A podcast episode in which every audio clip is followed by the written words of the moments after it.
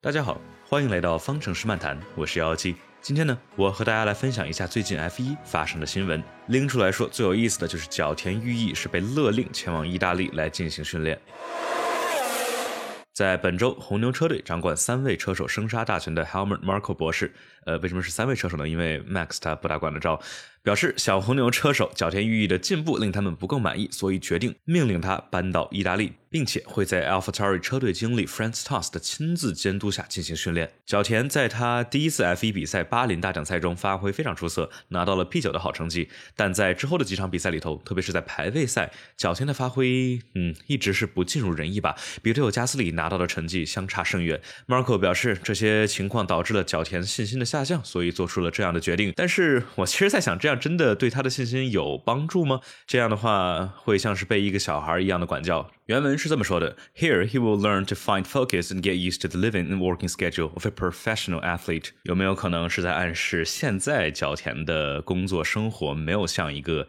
专业的运动员一样。不过我想的是，红牛这样明确的向外界放出这样的信息，是不是表明在幕后角田裕毅和红牛方合作可能没有我们想象中的那么愉快？我们光在比赛中，角田裕毅经常非常恼火的语音啊，也是能够看到一些情况。不过角田裕毅自己在采访中表示，他接下来需要关注的点就是在队伍语音上管好自己的脾气。比较容易激动、暴脾气的年轻 F1 车手其实并不少见啊，但是和之前比如韦斯塔潘的不同，角田在至少这几场比赛里头吧，没有太多能够拿得出手的成绩。那这周还有什么新闻呢？还是红牛的尾翼？怎么说呢？这一两周吧，好像没有太多的什么进展。奔驰相当于借汉密尔顿之嘴啊，提出了这个问题之后，FIA 加入了新的测试，然后好像就没有太多的进展了，只不过是各个队伍之间在互相打嘴炮。我们也有很多朋友在评论区里头激烈的讨论啊，就是说这个尾翼它到底到底合不合规呢？呃，其实我是这么想的啊，就是因为 FIA 是想通过他们的规定来限制任何移动的空气部件，但是呢。这些材料的怎么说呢？核心的物理特性吧，就是意味着这些材料它是没有办法完全不动的，因为完全不形变的材料意味着绝对的刚度，也意味着绝对的脆度。所以说，稍微有一点点的力量的话，就会断掉了。所以说，任何的材料都会发生多多少少的形变吧。所以说，FIA 只能是通过测试来对规则三点八条里头不允许气动部件移动来进行执行。而现在在赛道上跑的这二十辆赛车啊。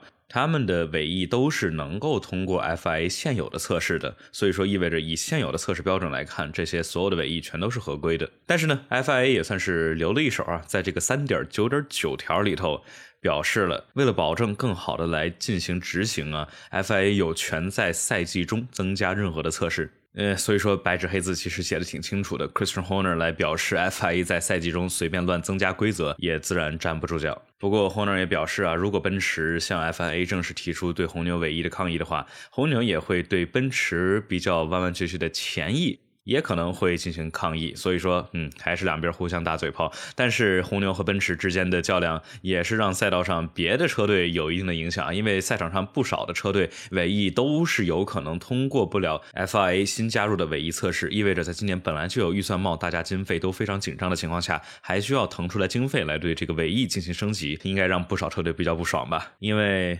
大家的尾翼其实多多少少都会有一点弯，只不过没有像红牛弯的这么厉害。当然，这里头引出来一个。有意思的点啊，就是说红牛的尾翼弯了这么多，有没有可能是他们第二位车手怎么着都不好适应红牛这辆车的原因啊？因为 F1 这样的气动车速度越快，下压力越多，抓地力也会越多。但是，假如加入了这个弹性变形尾翼的情况下，速度大到一定程度下的话，后部的下压力其实会有一定的下降。呃，不知道是不是因为这个特性，让这个 RB 幺五幺六幺六 B 的操控可能让车手们难以适应。然后正好是维斯塔潘特别有天赋，特别靠直觉，所以说能够去不被这个特性所影响。这只是一个猜测啊。那最后我们就可以说。一下这个下周的阿塞拜疆大奖赛这场比赛呢，怎么说呢？好坏参半吧。我们之前一共在这里头举行了四次比赛，两次非常非常有意思，非常精彩，两次超级无聊，就是跟摩纳哥一样。所以说比赛的有意思与否啊，其实都跟有没有安全车有关系。有安全车的话，安全车重启在这个非常非常长的直道上面，